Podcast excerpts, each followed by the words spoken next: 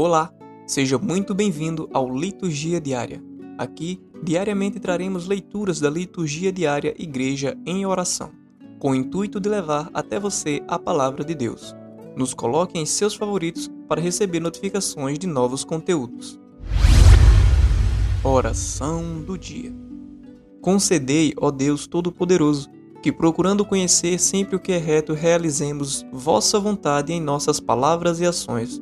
Por nosso Senhor Jesus Cristo, vosso Filho, na unidade do Espírito Santo. Amém. Primeira leitura. Leitura da carta de Santiago, capítulo 4, versículos de 1 a 10. De onde vêm as contendas entre vós? Não vêm elas de vossas paixões que combatem vossos membros? Cobiçais e não recebeis, sois invejosos e ciumentos, e não conseguis o que desejais, litigais e fazeis guerra. Não obtendes porque não pedis, pedis e não recebeis, porque pedis mal, com o fim de satisfazerdes as vossas paixões. Adúlteros, não sabeis que o amor do mundo é abominado por Deus? Todo aquele que quer ser amigo do mundo constitui-se inimigo de Deus. Ou imaginais que em vão diz a Escritura: Sois amados até o ciúme pelo Espírito que habita em vós? Deus, porém, dá uma graça ainda mais abundante. Por isso ele diz: Deus resiste aos soberbos, mas dá a sua graça aos humildes. Sede submissos a Deus, resisti ao demônio, e ele fugirá para longe de vós. Aproximai-vos de Deus, e ele se aproximará de vós. Lavai as mãos, pecadores, e purificai os vossos corações, ó homens de dupla atitude. Reconhecei a vossa miséria, afligi-vos e chorai. Converta-se o vosso riso em pranto e a vossa alegria em tristeza. Humilhai-vos na presença do Senhor, e ele vos exaltará. Palavra do Senhor. Salmo responsorial. Salmo responsorial 54, 55. Confia teus cuidados ao Senhor, e ele há de ser o teu sustento. É por isso que eu digo na angústia: quem me dera ter asas de pomba e voar para achar um descanso. Fugiria então para longe e me iria esconder no deserto. Confia teus cuidados ao Senhor, e ele há de ser o teu sustento. Acharia depressa um refúgio contra o vento, a procela, o tufão. Ó Senhor, confundi as más línguas. Confia teus cuidados ao Senhor, e ele há de ser o teu sustento. Dispersai-as, porque na cidade só se vê violência e discórdia, dia e noite circunda os seus muros. Confia teus cuidados ao Senhor, e ele há de ser o teu sustento. Lança sobre o Senhor teus cuidados, porque ele há de ser o teu sustento, e jamais irá permitir que o justo para sempre vacile. Confia teus cuidados ao Senhor, e ele há de ser o teu sustento. Evangelho Proclamação do Evangelho de Jesus Cristo segundo Marcos, capítulo 9, versículos de 30 a 37. Tendo partido dali, atravessaram a Galiléia. Não queria, porém, que ninguém o soubesse, e ensinava os seus discípulos: O filho do homem será entregue na mão dos homens, e matá-lo-ão, e ressuscitará três dias depois de sua morte mas não entendiam estas palavras e tinham medo de lhe perguntar. Em seguida, voltaram para Cafarnaum. Quando já estava em casa, Jesus perguntou-lhes: De que faláveis pelo caminho? Mas eles calaram-se, porque pelo caminho haviam discutido entre si qual deles seria o maior.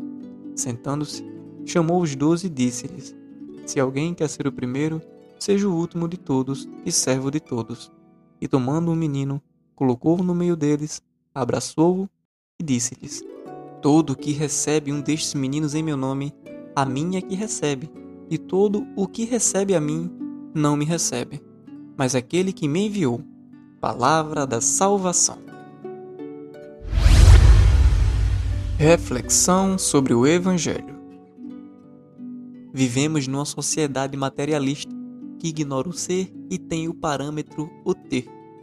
Uma sociedade fixada na ideia da competitividade que insiste em nos convencer de que o êxito da vida depende do ter e do poder. Contaminados por esta mentalidade, muitos de nós vamos distanciando de Deus, desprezando os valores irrenunciáveis do Evangelho. Em meio a tantos adversários do projeto de Deus, Jesus vem nos trazer algo novo, uma proposta de vida nova, que ao contrário do mundo prioriza o ser. O Evangelho que a liturgia de hoje nos convida a refletir, vem nos alertar sobre o risco que corremos quando desconectamos das coisas do alto, desconectamos do Evangelho e entramos na onda do mundo, e como consequência, ficamos vulneráveis às ciladas preparadas pelos inimigos do projeto de Deus, que insistem em nos convencer de que a palavra de Deus está ultrapassada. O texto começa dizendo que Jesus e seus discípulos atravessavam a Galiléia. Era nestes momentos que, estando a sós com os discípulos, que Jesus aproveitava para ensiná-los com mais profundidade.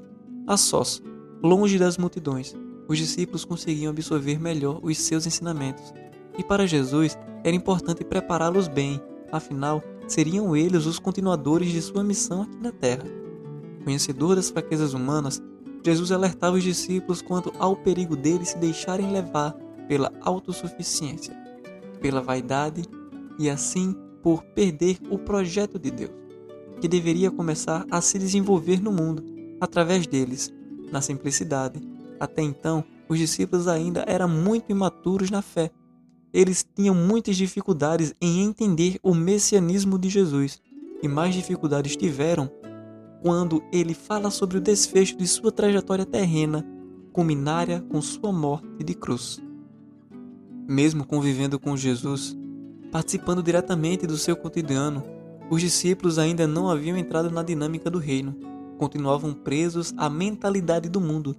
Enquanto Jesus falava de sua morte e ressurreição, eles estavam em outra sintonia, estavam preocupados em se autopromoverem, querendo saber qual deles seria o maior, ou seja, quem ocuparia o lugar de Jesus após sua morte.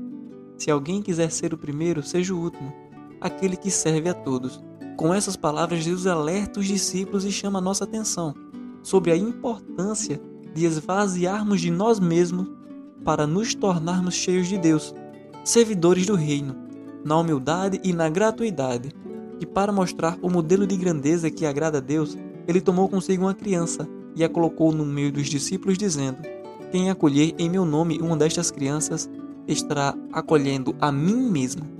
Naquele momento, Jesus convidou os discípulos e também a nós a despirmos do nosso orgulho, da nossa vaidade, da nossa mania de grandeza, para nos tornarmos puros como uma criança. A criança é o símbolo da pureza e da simplicidade. Ela representa todos os que têm um coração puro, um coração que não guarda rancores, um coração isento das maldades. As palavras de Jesus que nos chega neste Evangelho devem servir de alerta para nós, principalmente para quem exerce cargos de liderança nas comunidades. Precisamos eliminar tudo o que nos distancia do projeto de Deus, desapegar das coisas do mundo, para nos tornarmos dependentes do Pai. Assim como uma criança é dependente de seus pais.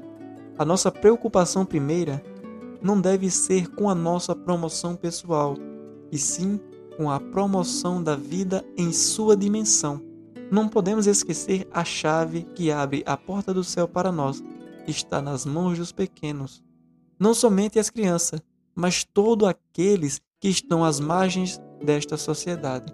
Estes que são os últimos aos olhos do mundo, são os primeiros aos olhos de Deus. Estando do lado deles, estamos juntos de Deus. Em sua permanência física aqui na terra, Jesus nos deixou um grande exemplo de humildade. Mesmo sendo filho de Deus, ele se fez pequeno. A grandeza de Jesus estava em sentir-se filho, um filho totalmente dependente do Pai. Coloquemos este exemplo no nosso viver e com certeza seremos muito felizes. E este foi mais um Liturgia Diária. Não esqueça de nos favoritar. Espero você na próxima.